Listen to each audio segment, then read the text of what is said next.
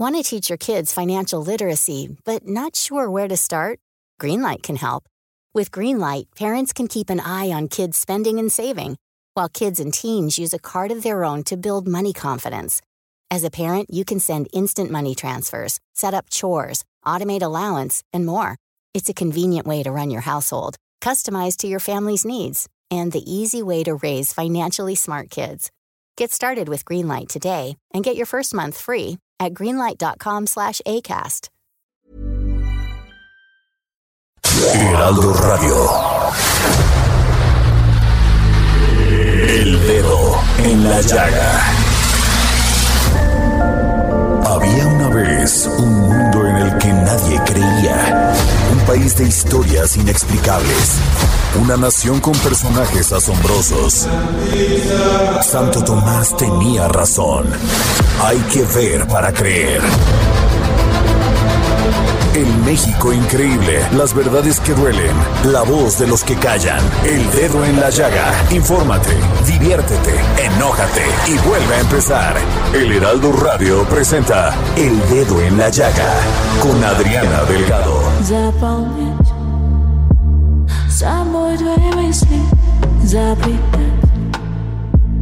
Y así iniciamos este dedo en la llaga de este viernes 27 de octubre del 2023. Estamos escuchando a esta maravillosa cantante ucraniana Etolubov con esta canción Attraction. Моё притяжение Особенно сильное Твои ощущения Такие красивые Моё притяжение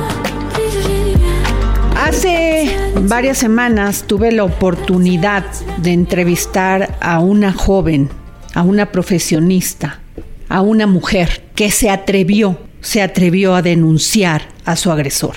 Ella es María Teresa Ili en esta carta a nuestro agresor donde señalas, María Teresa, la forma en la que las violentó Alejandro N., que está pagando su deuda con la sociedad y con sobre todo con ustedes. Leí tu tweet.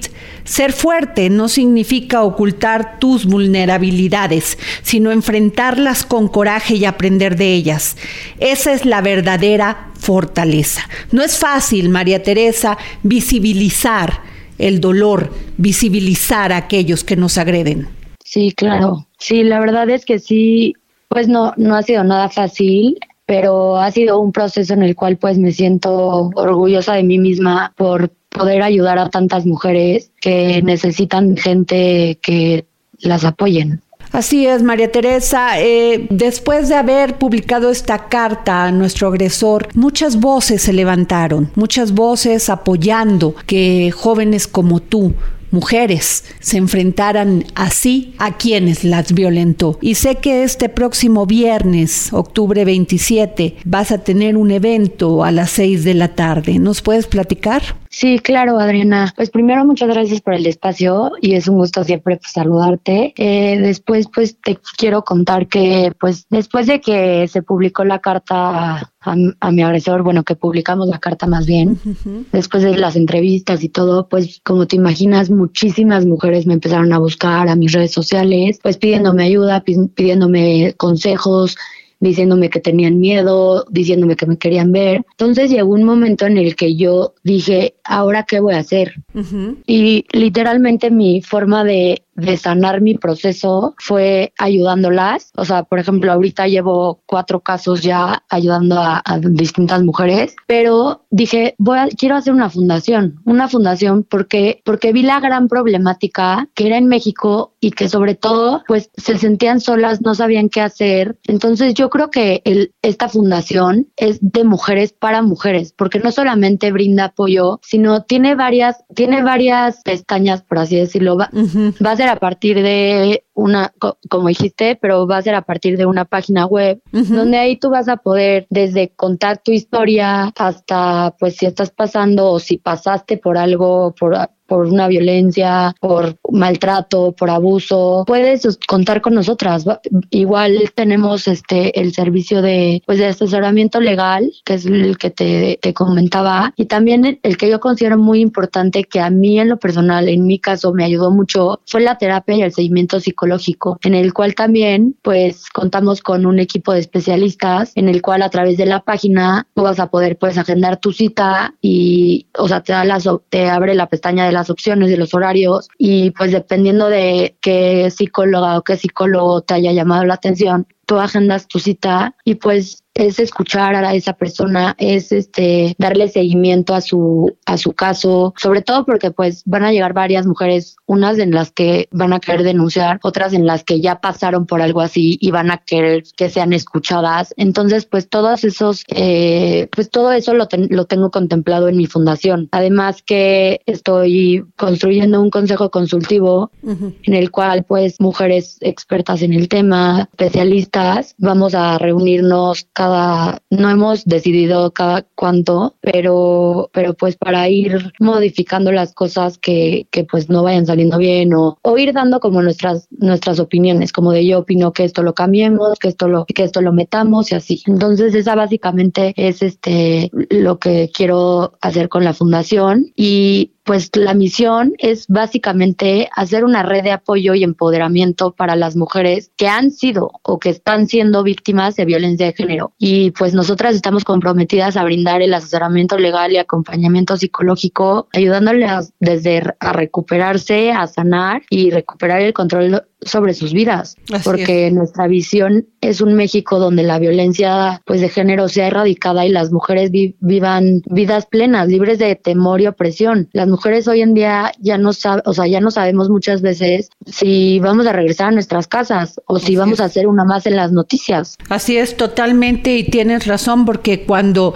en un país mueren 11 mujeres y muchas no denuncian el maltrato y la violencia contra ellas, eso no quiere quiere decir que se está erradicando, al contrario, está aumentando. Sí, lo que pasa es que yo, eh, desde mi punto de vista, siento que ya normalizamos el tema. O sea, ya para nosotros es normal prender la televisión y ver, ay, este, mataron, el novio mató a la novia porque, este, la cuchilló. Ya es normal, cosa que pues no debería de ser normal. A ver, desde una agresión, pues tonta de, gritarte, no es normal, o sea, tenemos que acabar con ese machismo, en, o sea, con ese machismo en México que desgraciadamente pues vivimos día a día las mujeres. Como lo estaba diciendo ayer en una en un evento que tuve hace 70 años, o sea, el 17 de octubre hace 70 años cumplimos de tener el derecho al voto y hoy pues ya las mujeres lucharon para que, o sea, estemos a punto de tener a nuestra primera mujer presidenta, ¿no? O sea, de, de los dos partidos, o sea, pero pero es, es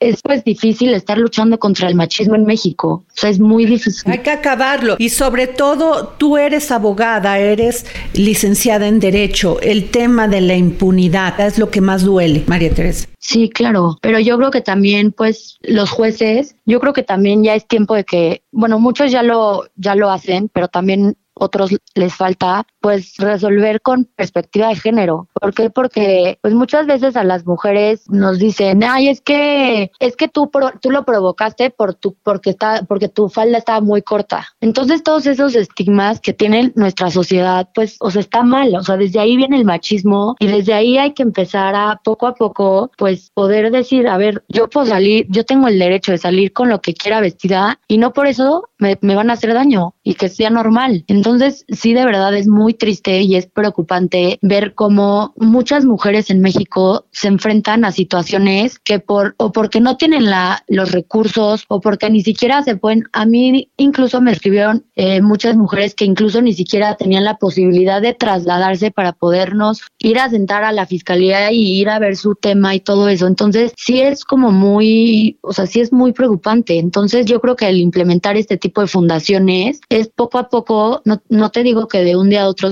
pues se va a acabar la violencia, pero sí es sumarnos y en el momento en que nos vean un equipo fuerte, un equipo unida, unidas y unidos, porque en el consejo también también estoy considerando hombres, pues pues que cuentan con, con nuestro apoyo y que, y que es eliminando esto. Así es, María Teresa, y sin duda estamos contigo, te apoyamos y estos micrófonos del dedo en la llaga siempre estarán abiertos. Qué gran iniciativa tienes al formar esta fundación y que muchas mujeres que no tienen voz y que no tienen cómo puedan recurrir a ti. Sí, la verdad es que sí, justo por eso decidí hacer la página, porque desde ahí pues tienes la, la, la, herramienta de pues mandar tu problema. Entonces decir, yo estoy pasando por esto, no sé qué, y me pueden contactar aquí. Entonces ya nosotros nos ponemos en contacto con la, con la persona que está sufriendo violencia y pues es, es más fácil. Gracias a, gracias a Dios, pues las redes hoy en día sirven para muchas cosas, aunque igual para otras pues no tanto, pero para este tipo de cosas yo creo que sí sirve, que sí son muy útiles. Muchas gracias, María Teresa, gracias. Gracias, Adri. ¿Nos puedes repetir tus redes, por favor? Sí, claro. Mis redes son, mi Instagram es María Teresa Ili, guion bajo. Ajá. Mi Twitter es Materesa ED1. Mi Facebook es María Teresa Ailí. Gracias, María Teresa. Estoy a tus órdenes y seguimos aquí pendientes. Gracias a ti, Adri. Gracias. El dedo en la llaga. Y desde Argentina y en exclusiva para el dedo en la llaga, el gran filósofo y escritor Hernán Melana, que hoy nos habla sobre el ocultismo de Ramón Lull. Filosofía, psicología, historias con Hernán Melana. Hola Adriana y oyentes del dedo en la saga. Bienvenidos a otro episodio de Filosofía, Psicología, Historias. Hoy vamos a hablar de una de las figuras más extrañas y polifacéticas del siglo XIII, que fue Ramón Lull, que había nacido en Mallorca, hijo de una rica familia catalana, y creemos que su fecha de nacimiento fue en el 1232. Llegó a la corte de Jaime II y gozó de una vida de agitación y placeres, a la cual lentamente fue aliviando hacia la monogamia. Pero a los 30 años renunció yo al mundo de los placeres y se dedicó al misticismo, al ocultismo, a la filantropía y a la búsqueda del saber. Estudió la lengua arábiga, fundó un colegio de estudios árabes en Mallorca y mandó una petición al Concilio de Viena en el año 1311 para que se establecieran escuelas de idiomas y literaturas orientales para preparar a los misioneros, así podían dialogar con los sarracenos y los judíos. Y el concilio estableció cinco escuelas, en Roma, Babilonia, París, Oxford y Salamanca. Y así había cátedras en hebreo, caldeo y arábigo. Escribió en total 150 obras y fundó la literatura catalana, con varios volúmenes de literatura amorosa. También compuso en arábigo y luego tradujo al catalán sus propios libros. Escribió un manual de guerra caballeresca y al mismo tiempo un manual de educación. Hizo diálogos filosóficos y publicó tres obras de filosofía en las que presentaba los puntos de vista musulmán, judío, cristiano griego, cristiano romano y tártaro. Y todo eso con una asombrosa tolerancia, con imparcialidad y hasta gentileza. En el 1283 compuso una larga novela religiosa que muchos han catalogado como una obra maestra de la Edad Media, cuyo nombre es Blanquerna. Entre todos los intereses que tenía, lo fascinaba la idea de que todas las fórmulas y procesos de la lógica deberían poder reducirse a formas matemáticas o simbólicas. El arte mayor, decía, consistía en escribir los conceptos fundamentales del pensamiento humano en cuadrados móviles y luego combinar esos cuadrados en varias posiciones. Ahí podía reducir las ideas de la filosofía a ecuaciones y a diagramas. Él tenía la esperanza de convertir a los musulmanes al cristianismo por la persuasiva de este arte, ya que el mundo árabe portaba una lógica aristotélica muy fuerte.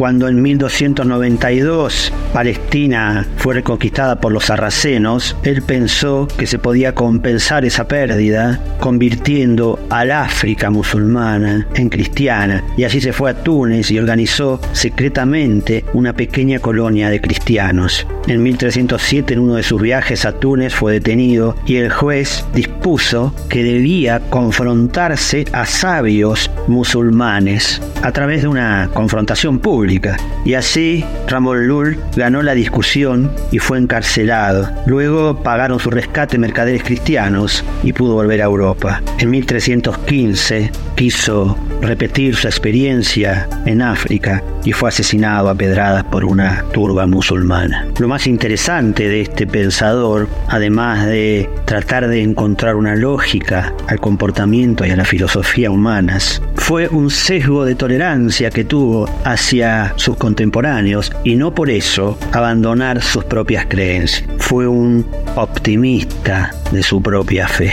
Y a pesar de que era humilde con quienes discutían con él, él sabía los peligros que corría y sin embargo no claudicó ni en su pensamiento ni en su quehacer. Por eso me despido con una frase de este gran pensador catalán en donde manifiesta esta idea que acabo de describir. Y esta frase dice así, si eres humilde con el soberbio, tendrás paz con él, pero él te hará siempre la guerra.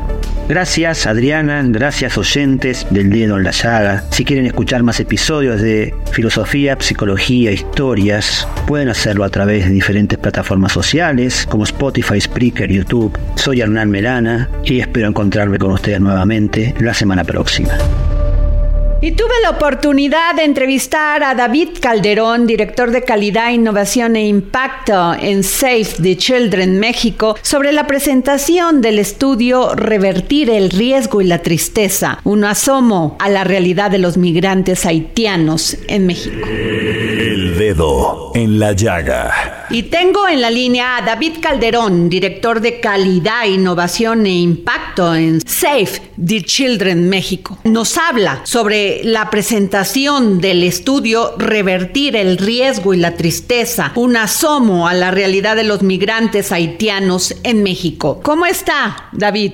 Muy bien, muchas gracias, Adriana. Gusto en saludarla y a su audiencia. Se hizo la presentación del estudio Revertir el riesgo y la tristeza, un asomo a la realidad de los migrantes haitianos en México. ¿Me puede hablar de este estudio? Porque me parece gravísimo lo que están sufriendo no solamente los haitianos, hombre, mujer, adultos, sino los niños, que me parece terrible. Efectivamente, Adriana, lo que hicimos fue una investigación combinada de lo que encontramos en términos de estudios académicos, lo que está en términos de estadística oficial del gobierno mexicano, que es bastante escueto, y una investigación de campo con las propias familias haitianas, es decir, entrevistamos a más de 600 personas, mitad hombres, mitad mujeres, que estuvieran acompañando como familiares a niñas, niños y adolescentes. Esta investigación se hizo en eh, junio y julio de este año y fue una investigación en la que los informantes pues fueron garantizados en su confidencialidad para que nos pudieran hablar con mucha confianza y las encuestas se hicieron en el idioma que mayoritariamente hablan y mejor entienden, que es el creol, por también personas haitianas. Lo que nos dijeron pues es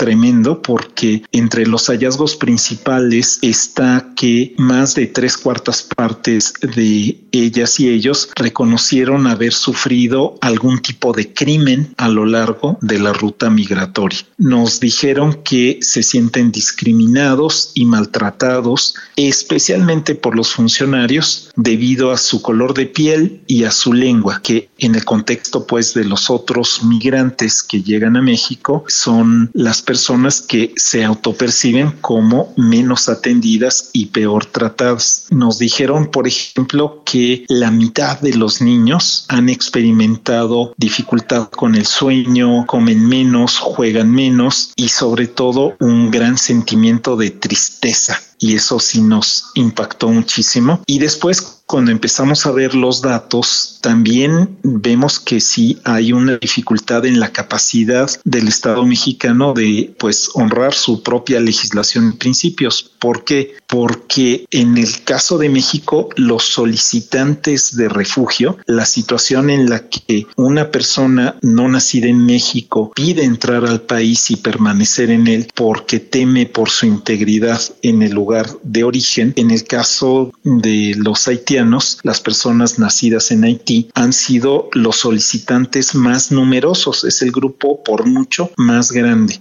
Pero a la vez es el grupo al que menos proporcionalmente se le concede refugio. Para tener los datos de 2023, en el corte de septiembre, más de 37 mil personas solicitaron refugio, les han resuelto solo a 3.069 de los casos y solo a 369 se les ha resuelto en sentido positivo. Entonces tenemos esta enorme población flotante en México que podemos estimar, porque nadie tiene el dato preciso, en alrededor de 200 mil personas adultos y niños de origen haitiano girando por todo el país, especialmente en la frontera sur y en la frontera norte, que están en una situación de gran desamparo, de gran dependencia, no tienen ingresos, a pesar de que recibimos también el testimonio que frecuentemente son quienes más buscan normalizar su situación laboral y en muchos sentidos también los que son identificados por los empleadores que se arriesgan como los más cumplidos y los más trabajadores. Es terrible lo que pasa, el tema de la migración se nos desbordó en México, no tenemos ya refugios temporales para los migrantes, antes había pues estos refugios sobre todo para niños que pasaban estos caminos peligrosos, no solamente el de la frontera, sino atravesar todo México.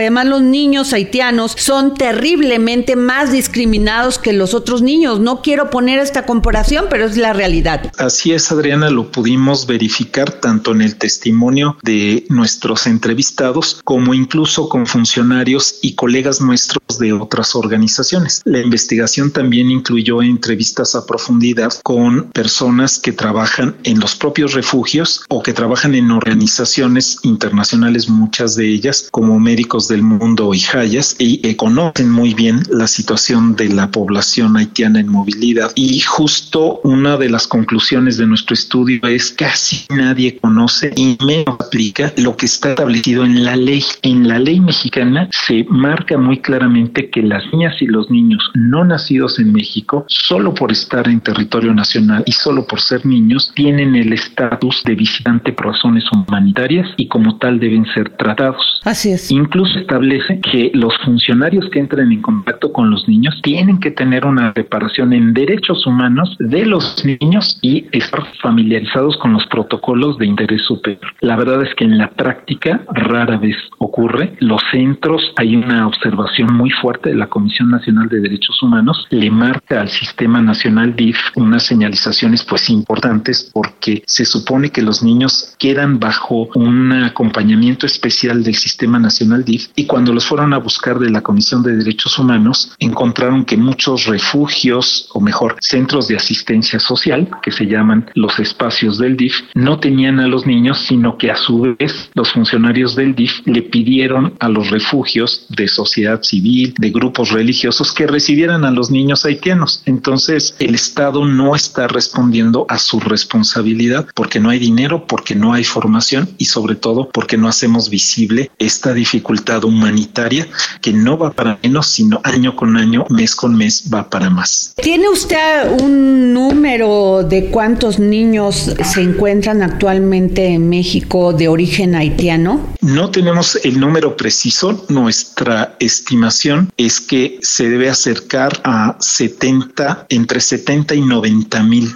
niños haitianos en México. Muy pocos están integrados al sistema escolar. De nuevo, la Ley General de Educación explica con toda claridad que cualquier niño, sin importar su condición migratoria y sin necesidad de ningún documento, solo con ser presentado por algún adulto en el centro escolar, debe ser recibido. Claro. Y que así pase cinco días o pase todo el ciclo escolar, pues debe ser incorporado, ¿no? Reinsertado a la trayectoria escolar que su derecho. Claro. Pues eso pasa muy poco y también los profesores y muchas veces las comunidades tienen restricciones porque hay esta idea de no estoy preparado, va a trazar al resto del grupo y entonces no nos estamos haciendo a la idea de eso que tanto pedimos que Estados Unidos tenga presente, que la gente va a ese lugar a hacer una mejor vida, pues es que eso no lo estamos aceptando para las personas de origen haitiano, que muchos de esos niños en la práctica acabarán siendo mexicanos y que no debe haber personas de primera y de segunda, menos cuando están en esas edades que su derecho es la protección de todos nosotros, las y los adultos. Pues muchas gracias, director.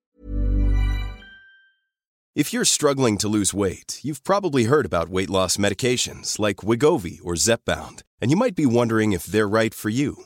Meet PlushCare, a leading telehealth provider with doctors who are there for you day and night to partner with you in your weight loss journey.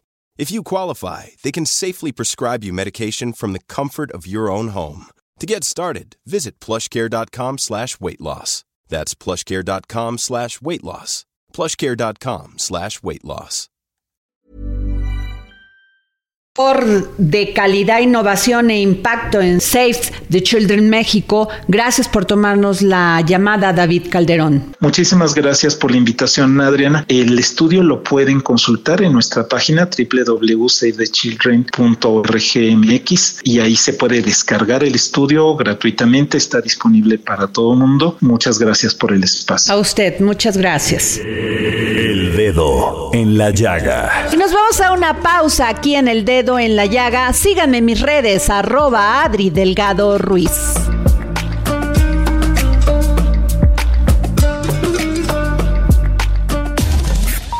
Sigue a Adriana Delgado en su cuenta de Twitter arroba Adri Delgado Ruiz. Además, te invitamos a enviar tus opiniones y comentarios en texto o por mensaje de audio a través de WhatsApp al 55 2544 3334.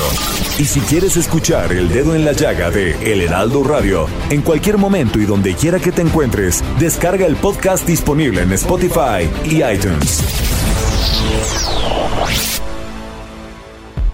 Sigue a Adriana Delgado en su cuenta de Twitter en arroba Adri Delgado Ruiz. Y envíanos tus comentarios vía WhatsApp al 55 25 44 33 34 o 55 25 02 21 04.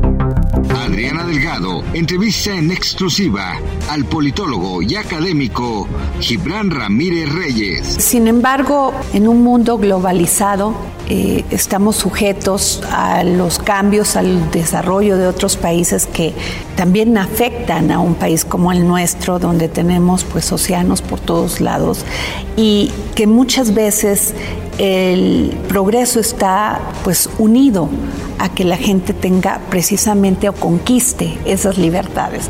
¿Qué es para usted la libertad? Bueno, por una parte libertad es que nadie lo moleste a uno mientras uno no esté molestando a los demás y por la otra tener medios para autodeterminarse.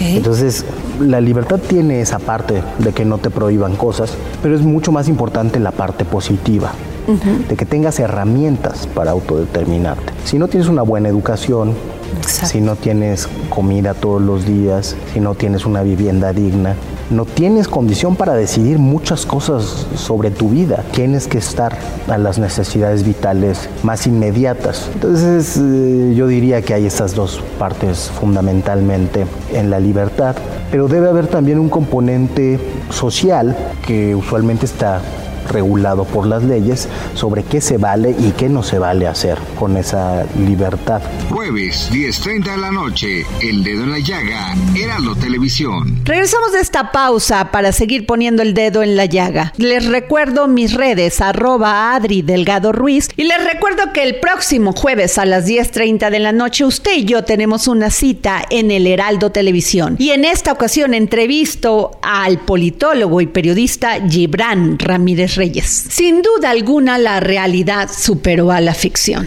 México, el México sangriento que estamos viviendo hoy. Y es por eso que entrevisté al gran escritor Iram Rubalcaba sobre su libro Todo pueblo es cicatriz, una novela de autoficción donde el autor narra cómo es vivir con las consecuencias de la violencia de un país como México y específicamente en Jalisco. Dedo en la llaga. Y tengo en la línea al gran escritor Irán Rubalcaba sobre este maravilloso libro crudo, duro, pero real, Todo pueblo es cicatriz. Una novela de autoficción donde el autor narra cómo es vivir con las consecuencias de la violencia de un país como México y específicamente en Jalisco. Y citando este país y citando este estado, don Irán Rubalcaba le podría decir que la ficción nos rebasó. Sí, bueno, estamos estamos viviendo una época coyuntural, ¿no? Históricamente creo que yo escuchaba algunas historias que contaban los los más viejos de mi pueblo sobre la cristiada o algunas cosas que contaba mi abuela de la revolución y pues ahora que estamos en este estado de sitio permanente en el que nos encontramos por por el, por el crimen organizado, por por todas las circunstancias derivadas de este, pues es común como remontarse, ¿no? A esas épocas de conflicto bélico. No obstante, creo también que esto que vale la pena rescatar, pues es que el estado de sitio con nuestro propio comportamiento, ¿no? Con las violencias cotidianas que no siempre relacionamos con, con el, crimen organizado y que de todas maneras no tienen, pues la palabra correcta es sitiada, ¿no? Entonces estoy de acuerdo contigo con que la realidad ha estado constantemente superando la ficción en ese aspecto. Así es. Maestro, ¿por qué una novela de autoficción? Bueno, es, es un género que a mí me, me gusta mucho. Yo, pues muchos de mis lectores ya saben que, que soy medio otaku. Ajá. me gusta mucho Japón, me gusta mucho su literatura. Y la novela de autoficción, pues tiene muchos años pegando en Japón, ¿no? La, la primera la escribió por ahí en los años 30, Natsume Soseki. Y a mí me gustaba mucho el, el género, ¿no? Entonces, en los últimos, las últimas décadas he visto algunos ejercicios sumamente relevantes e importantes. Me parece que el primero que leí que me fascinó fue Soldados de Salamina, que es del español Javier Cercas, y luego un mexicano hizo otro ejercicio de autoficción súper interesante, que es Julián Gerbert, con esta novela espectacular de Canción de Tumba. Y bueno, cuando, cuando vi como ese género traducido a nuestra tradición, me pareció que, que se adecuaba mucho a lo que quería contar, ¿no? Porque bueno, es, es una novela sobre la violencia, pero también es una novela sobre cómo la violencia nos afecta como individuos. Y ponerme a mí mismo en esa circunstancia o directamente en contacto con los aspectos violentos y cómo estos transforman a, a las personas, me pareció que pues, la autoficción era la manera más adecuada de, o más honesta de hacerlo. ¿no? Claro. Maestro, estoy leyendo una crítica que hace Gabriel Rodríguez Liceaga a este libro Todo pueblo cicatriz y él dice, Irán logra en este libro nunca dar por hecho la violencia en un país adicto a la sangre. ¿Somos adictos a la sangre o la impunidad nos ha hecho adictos a la violencia? Yo creo que la palabra impunidad que acabas de nombrar es, es muy importante para entender por qué el fenómeno de la violencia ha crecido tanto. Cuando yo estaba haciendo la investigación para, para este libro, muchos datos me, me brincaron mucho. Algunos me hicieron palidecer, ¿no? Uno de ellos lo recupera Animal Político y tienen un, un reportaje que después bajaron de la red que se llamaba Matar en México, Ajá. en donde describían que de cada 100 asesinatos, 100 homicidios, nada más cuatro se perseguían y de esos cuatro, uno normalmente era el que llegaba a colocar a una persona tras la reja. Y eso es un nivel de impunidad eh, espantoso, pues en un lugar como México, en donde tenemos una cultura tan permeada por, por la violencia estructural, pues el saber que, que si te matan, lo más probable es que tu asesino salga impune, es, es terrible, ¿no? Es una realidad que, que no nos gustaría como, pues a, a veces no nos gusta aceptar. Yo te puedo decir que, que sí creo que, somos adictos a la sangre, pero también creo que no, no es la única manera de, vivir, ¿no? Y finalmente la novela pues plantea estos escenarios, o sea, ha habido estas muertes, ¿no? Estas tres muertes que, que, que digamos guían la historia de la novela y en estas tres muertes pues yo trato de involucrar no solo a las víctimas, también a los parientes de las víctimas, a los victimarios, a los vecinos, a los que conocían de algún lugar la historia, es decir, cómo la violencia es como una especie de fuente que, que va contaminando las cosas a su alrededor y cómo esta contaminación pues puede ser el primer paso para buscar una, una manera distinta de ser en el mundo. Creo que, que, lo que dice Gabriela, que yo por, por cierto estimo mucho, es un escritor extraordinario, me parece acertado en ese aspecto. Maestro, y también leo esta crítica de Alejandro Vázquez Ortiz a este a su novela Todo Pueblo Cicatriz. Esta novela es una cartografía de la violencia. Usted relata en esta novela pues la historia de Sagrario, de Rocío y aunque este permítame agregarle algo más a estos hechos porque es terrible conocer de estos cinco jóvenes de Lagos de Moreno que encontraron hace unos días en esta ladrillera. Estaban desaparecidos en este estado de Jalisco y ya los encontraron lamentablemente muertos y al parecer están sus restos. Me parece que este México ya no tiene respeto, ya mata de una manera muy cruel. La realidad es que la gente en muchas presentaciones de libros en las que he participado se queja con frecuencia de que ya está harta de la literatura de la violencia, ¿no? Ya está harta de, que de que los escritores hablemos sobre el narco, que hablemos sobre crimen, que hablemos sobre asesinatos. Y yo creo que en realidad el hartazgo no es tanto con la literatura que se produce en torno a estos temas, sino con las situaciones. La semana que se presentó la novela por primera vez, encontraron el cuerpo de una abogada reconocida del sur de Jalisco, vecina de mi hermano, en una de las carreteras que yo pongo en la novela como uno de los lugares que sabemos que es un poco rojo de, muertos y de asesinados o de, o de cadáveres esparcidos.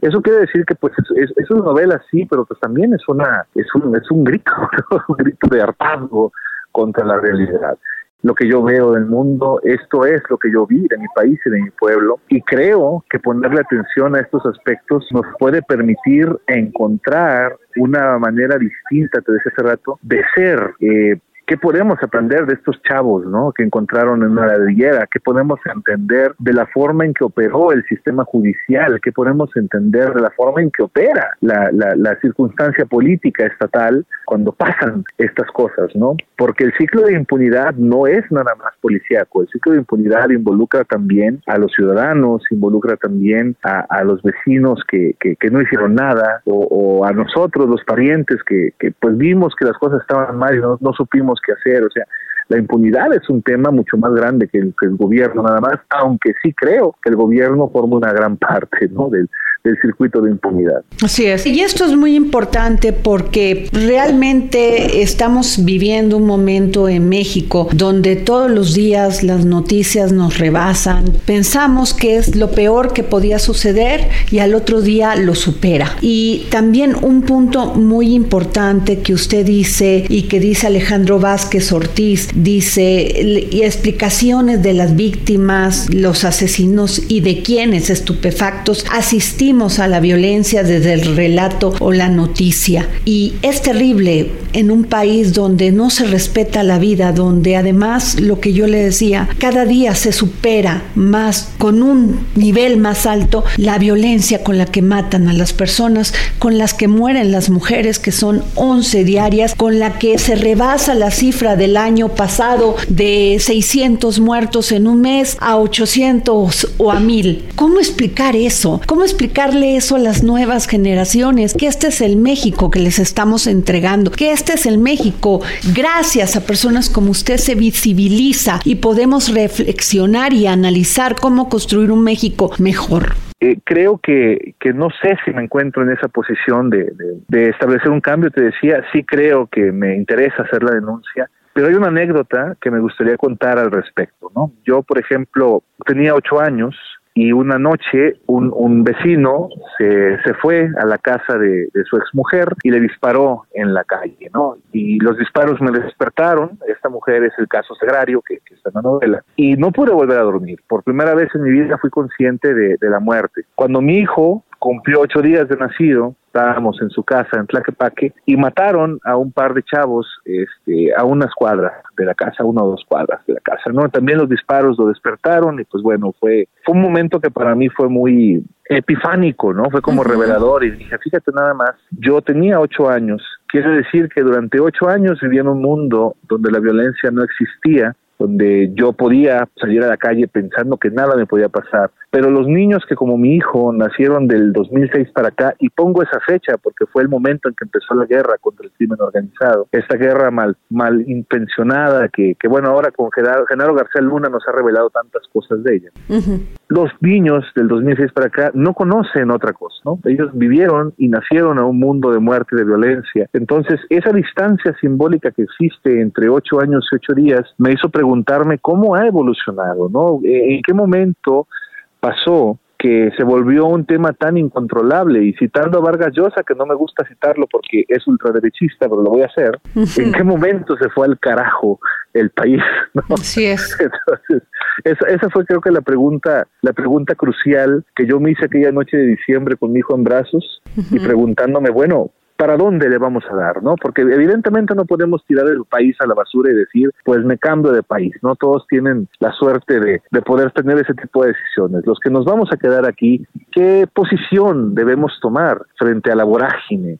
De la violencia, ¿no? Así es, maestro. Pues yo le agradezco que me haya tomado la llamada para el dedo en la llaga el gran escritor Irán Rubalcaba sobre este maravilloso libro Todo pueblo es cicatriz, una novela de autoficción donde el autor narra cómo es vivir con las consecuencias de la violencia de un país como México y específicamente en Jalisco. Muchas gracias. Gracias a ustedes por la invitación. Espero que los lectores encuentren en esto algo, algo para reflexionar y pasar un buen rato. El dedo en la llaga. Y hoy es viernes del historiador Ignacio Anaya que hoy en sus cápsulas del pasado nos habla sobre las leyendas de la Ciudad de México. Cápsulas del pasado con el historiador Ignacio Anaya. Hola Adriana, hola amigas y amigos del Dedo en la Llaga y esta es mi cápsula del pasado. En este mes de octubre siempre resurgen con mucha fuerza diversas leyendas de tipo sobrenatural, desde las más famosas como La Llorona hasta historias que se limitan a una determinada localidad, sea un barrio o una sola calle. En la Ciudad de México rondan muchas de estas leyendas. Por ello, en este episodio les contaré una de ellas conocida como la historia de la monja y el clérigo, una leyenda que proviene desde el virreinato de la Nueva España. Comencemos. En la Ciudad de México del siglo Las calles se llenaban de rumores y relatos. Uno de esos cuentos nacía entre los muros de piedra del convento de Jesús María, ubicado actualmente en la calle del mismo nombre. El famoso escritor mexicano Carlos de Singüenza y Góngora había descrito la historia de una monja llamada Tomasina y su inexplicable conexión con un clérigo que había fallecido. La historia tomaba vuelo en las voces de aquellos que creían en lo sobrenatural y los designios divinos. Tomasina, una joven que había sufrido mucho en su niñez debido a la dura disciplina impuesta por su madre, finalmente encontró refugio en el convento de Jesús María tras quedar viuda, pero su tiempo ahí no estuvo libre de sufrimientos. Durante su estancia, comenzó a tener visiones perturbadoras de un clérigo que, según se decía, solía rondar la escalera del convento. Los relatos decían que se le veía con una presencia tan real que más de una monja juraría que estaba vivo, a pesar de haber fallecido tiempo atrás. Una noche, mientras la mayoría del convento dormía, Tomasina se encontró de frente con la aparición del clérigo. Aunque al principio se sintió aterrada, pronto se dio cuenta de que él no estaba ahí para hacerle daño. De hecho, parecía buscar ayuda. Las noches que siguieron, el espíritu del clérigo regresó una y otra vez, instando a Tomasina a rezar por él y a ayudar a liberar su alma de las ataduras terrenales. Una noche, en un acto de desesperación, el espíritu tocó el brazo de Tomasina, dejándole quemaduras que parecían haber sido causadas por fuego real. El evento causó gran alboroto en el convento. Las hermanas estaban preocupadas y confundidas. ¿Cómo podía un espíritu dejar una marca física en una persona viva? El arzobispo, junto con otros líderes religiosos, fue llamado para investigar el incidente. Mientras unos creían en la verdad de Tomasina, otros eran escépticos. Con el tiempo, Tomasina se recuperó de sus heridas, pero las marcas en su brazo sirvieron como un constante recordatorio de su encuentro con lo desconocido. En lugar de rehuir a su fe, se sumergió más en sus prácticas religiosas, dedicando su vida a la oración y al servicio de Dios. Según sigue relatando Singüenza y Góngora, al cabo de unos 40 años se dice que la alma del religioso al fin subió al cielo, pues en una mañana Tomasina amaneció y ya no tenía aquellas cicatrices de las quemaduras. De esto fueron testigos todas las monjas en el convento. La historia de Tomasina se convirtió en una leyenda dentro y fuera del convento. Algunos decían que su conexión con el clérigo era una prueba de la existencia de lo sobrenatural. Otros argumentaban que era simplemente una manifestación de su propia fe y devoción. Lo que es seguro es que su historia dejó una marca indeleble en la historia del convento de Jesús María y en todos aquellos escucharon su relato. Así como esta, hay muchísimas leyendas en toda la Ciudad de México y más aún en todo el país. Espero que les haya parecido interesante y recuerden escucharnos cada semana. Muchas gracias y hasta la próxima. Nuestra sección Guerreras de la Libertad, lideresas políticas, activistas sociales, artistas y defensoras de los derechos de la mujer nos enseñan que no hay límites cuando se trata de luchar por lo que creemos. La resiliencia, el coraje y la determinación son la principal característica de estas mujeres que han desafiado barreras en búsqueda de la libertad. En esta sección conoceremos historias inspiradoras de valentía, emoción y pasión y en esta ocasión, en Guerreras de la Libertad, tenemos a Sonia Falcone, artista plástica contemporánea, activista en favor de la educación, promotora y defensora de los derechos de los niños y las mujeres víctimas de maltrato. El amor del arte, yo creo que nací con él. Uh, una vez alguien me dijo, un artista se forma o nace. Y yo creo que uno nace, pero tal vez en un momento de la vida tú no te das cuenta, pero de pronto despiertas y descubres que tienes esto dentro de ti y es algo que lo necesitas hacer, necesitas expresarlo de diferentes maneras. Y en mi caso, yo nunca pensé que iba a ser un artista. Creo que la educación es la llave para nuestro futuro, que tengamos en cuenta que nada es imposible que nos tracemos metas, es muy importante escribir. Escribir qué es lo que queremos hacer. Dice que cuando lo escribimos, ya ganamos ese mismo día lo que queremos hacer y la victoria. Entonces, ponerte metas, eh, idealizarlo, verlo, y si tú lo puedes visualizar, lo piensas, lo visualizas, ya está hecho. Entonces, comenzar hoy, no esperar mañana. Mañana tal vez va a ser muy tarde, comienza hoy. Tus deseos pueden ser posibles. Todo lo que tú quieras lo puedes hacer. Todo lo que tú sueñas lo puedes hacer.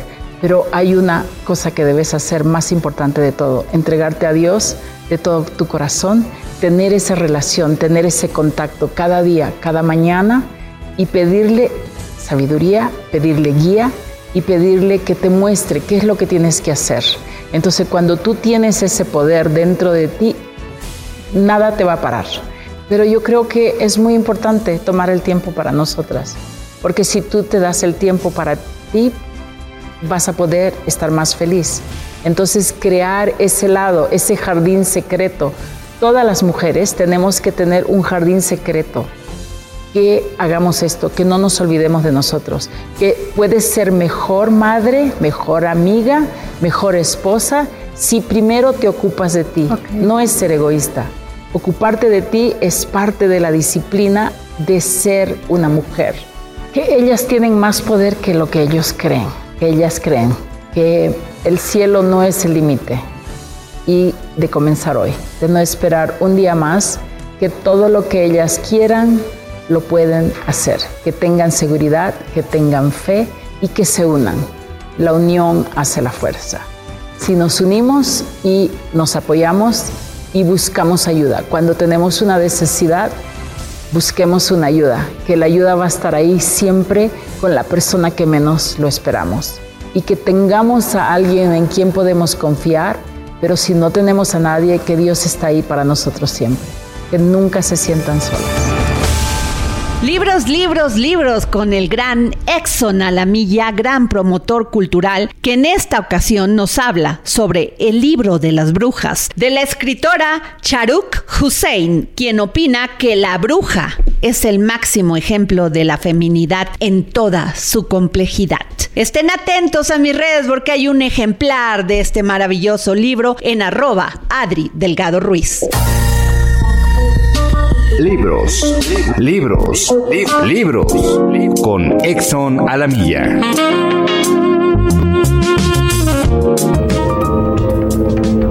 Gracias, querida Adriana. Audiencia del dedo en la llaga. Hoy les vengo a recomendar el libro El libro de las brujas de la escritora pakistaní Shahrukh Hussein, publicado en español por Impedimenta. Mujeres desafiantes y druidas salvajes, damas vengativas, sabias ancianas y niñas de mal comportamiento, mujeres que cometieron la osadía de pasarse de la raya, cariñosas brujas zorro japonesas, terroríficas célticas que aúllan en la oscuridad, reinas de la noche como Lilith y sus hijas, o magas como Hecate, asociadas a la luna, a los portales y a los fantasmas. Por las páginas de este libro desfilan reinas de la oscuridad, deidades de agua, cambio formas y criaturas de leyenda como la misteriosa señora de Lagan que habita en los bosques escocesos, como la Virgirle, la terrorífica Kali o la mítica Baba Yaga, virgen, madre y hechicera a la vez, que se aparece de múltiples formas a lo largo de las eras para perseguir, atraer, poseer y transformar a los pacientes perdidos. Este libro, El libro de las brujas, de la escritora pakistaní, recrea historias de diferentes culturas alrededor de esta figura, con un pie en lo sobrenatural y otro en la realidad. La obra es una voz que son muchas voces, en las que se reflejan miedos y deseos del ser humano y de la sociedad también. La bruja es una de las figuras de la oscuridad presentes en diferentes culturas del planeta, que ha sobrevivido a todo tipo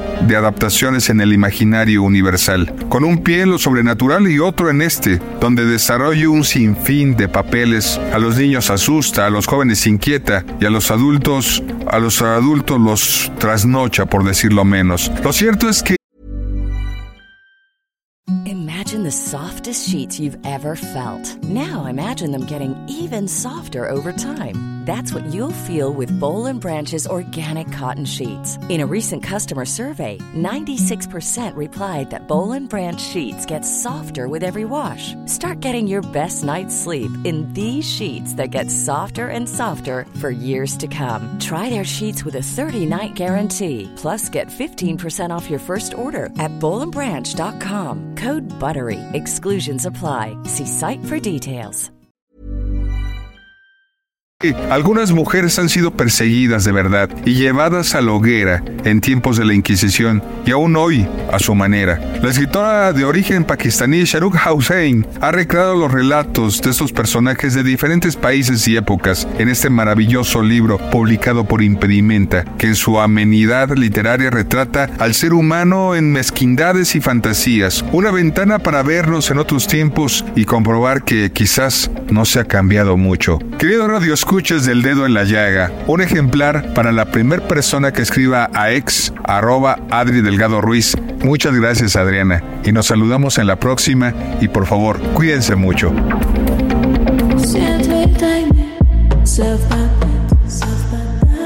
Así llegamos al final de este dedo en la llaga. Les agradezco que nos escuchen, pero sobre todo que nos permitan entrar en su corazón. Tenga usted un gran fin de semana con sus seres queridos. Nos escuchamos el próximo lunes.